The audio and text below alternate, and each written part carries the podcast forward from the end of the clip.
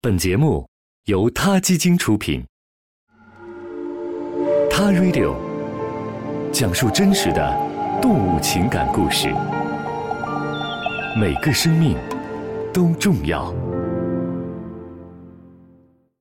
Hello，大家好，新的一期节目又开始了。如果前两期的野兽也有爱故事还不能让你完全信服野兽真的有爱，那么听完这期的节目，可能会让你的看法有些许改变。即使不能完全立刻的转变，能有一点动摇，我们这个系列的节目，我觉得也就没白做。关于动物们有没有同情心这件事情，其实早就有科学家开始调查了。让我们把时间轴拉到一九五九年，当时有一位名叫罗塞尔的实验心理学家，他是布朗大学的教授。这位教授做了这样一个实验，他设计了一组杠杆，让老鼠推动这组杠杆来获得美味的食物。而就在这只老鼠获得美味的同时，隔壁笼子里的老鼠会被电击。实验的结果是，当这只老鼠发现隔壁的老鼠会因为自己推动杠杆而遭受电击的痛苦时，它会抵制住美食的诱惑，停止推动杠杆。虽然我们不赞同电击老鼠做实验，但这个实验的结果确实是动物具有同情心的极为强大的佐证，不是吗？而同样，在一九六四年。芝加哥大学的斯坦利教授和他的同事们在恒河猴身上做了同样的实验。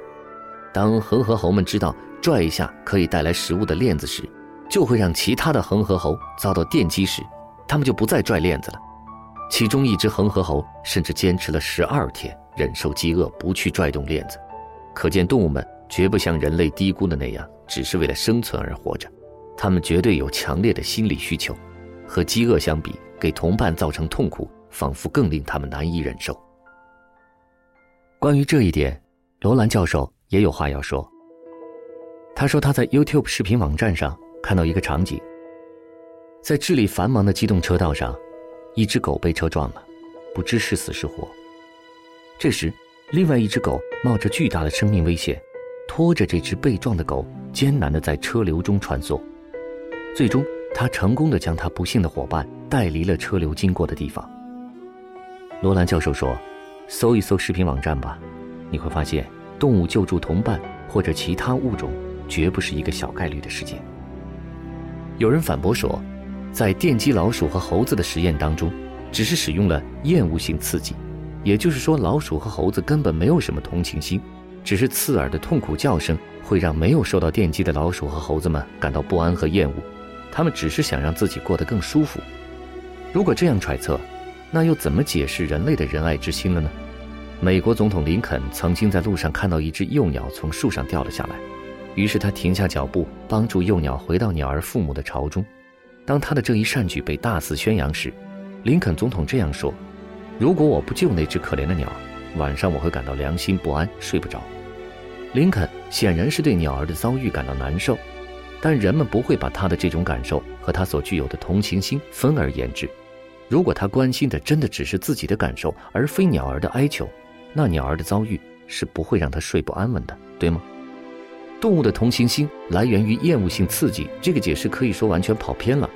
如果我们一看见动物的善意行为，就想着是不是有什么令他厌恶的刺激出现，那是一种多么恶意的揣测。所以。我们真的不应该只是关注是什么对他们造成了刺激，我想我们更应该关注动物们是如何应对这样的刺激的。再让我们想一想智利那只拖着同伴离开险境的狗，如果它觉得看到同伴的遭遇只是让它感到痛苦，它完全可以选择视而不见，对吗？有那么多可以避开厌恶性刺激的方法，走开是最简单不过的事情了。这就像有些人类会肇事逃逸一样，而这只狗。却能为了完全和自己不相干的事冒最大的生命的危险，难道这还不能说明一切吗？不能悲伤的坐在你的身边，也是野兽们的爱。他 Radio，中国大陆第一家动物保护公益电台，在这里，我们讲述动物的喜怒哀乐，尊重生命，善待动物，他的世界。因你而不同。